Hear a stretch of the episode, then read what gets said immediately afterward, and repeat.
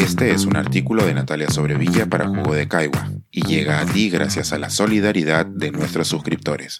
Si aún no te has suscrito, puedes hacerlo en www.jugodecaigua.pe. Nuestras alfombras de bienvenida. A propósito de los peruanos de origen europeo.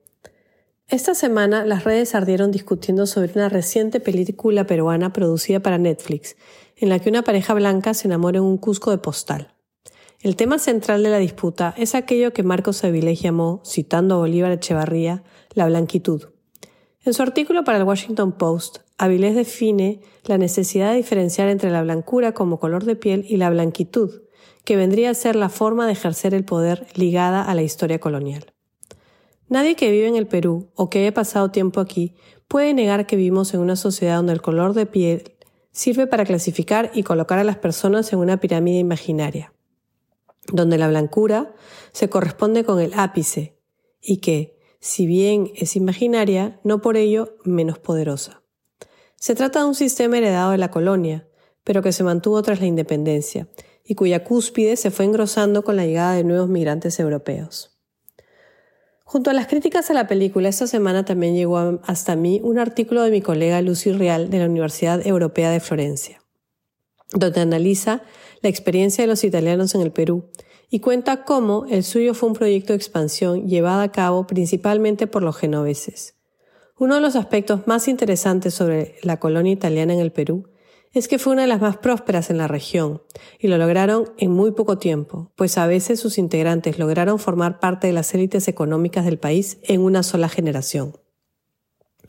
Un ejemplo es el de Giuseppe Canevaro, que fue cónsul de Piemonte entre 1847 y 1867. Hijo de un comerciante mediano, comenzó su vida como pulpero en Panamá en 1833 y llegó a expandir su negocio a Guayaquil y Lima, creando una inmensa red en todo el continente, que unía a Centroamérica con las costas del Pacífico, desde San Francisco hasta Valparaíso. Uno de sus negocios más lucrativos fue el transporte de los trabajadores chinos, llamados en ese momento culíes. Canevaro ingresó al negocio del guano, así como al del establecimiento de los primeros bancos en el Perú, y tal fue su éxito que su familia compró palacios en Italia y se estableció entre los comerciantes más importantes del país. La semana pasada participé en varios eventos organizados en Londres por el lanzamiento de la versión en inglés del libro Gran Bretaña y el Perú, una historia en común, editado por Mauricio Novoa.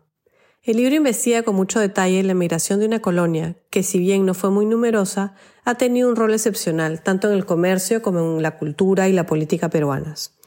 Los británicos, recordemos que existen diferencias entre los ingleses, escoceses, galeses e irlandeses, Participaron de la economía por medio de las casas comerciales, los ferrocarriles y luego el caucho y el petróleo, dedicados principalmente a las actividades extractivas. Pero los británicos también trajeron sus espacios de sociabilidad. El fútbol, el cricket, el tenis, la hípica.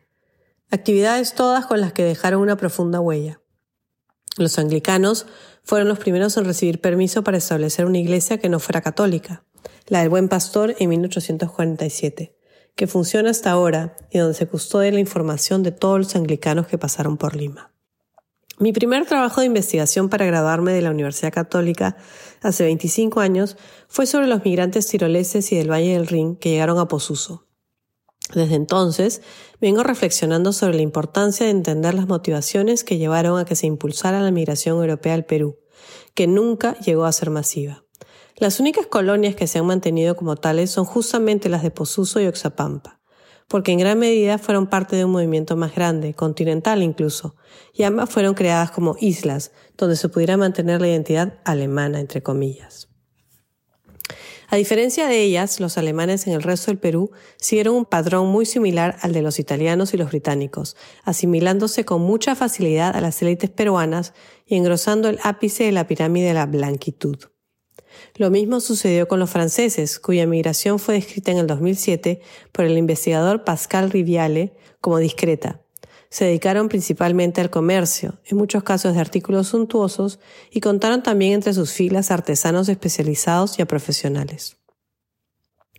Estos fueron los cuatro grupos de europeos más importantes que llegaron al Perú entre mediados del 19 y mediados del 20. Fueron pequeños en cuanto a, la cantidad, pero importantísimos en cuanto a su influencia, en gran parte debido a que llegaban a integrar casi inmediatamente la cúspide de la pirámide en una sociedad muy desigual. Habría sido creíble que en la película nombrada la chica peruana y blanca se enamorara tan fulminantemente de un migrante que no hubiera sido blanco y europeo. Se lo dejamos a la ficción. Este es un artículo de Natalia Sobrevilla para Jugo de Caigua y llega a ti gracias a la solidaridad de nuestros suscriptores. Si aún no te has suscrito, puedes hacerlo en www.jugodecaigua.com.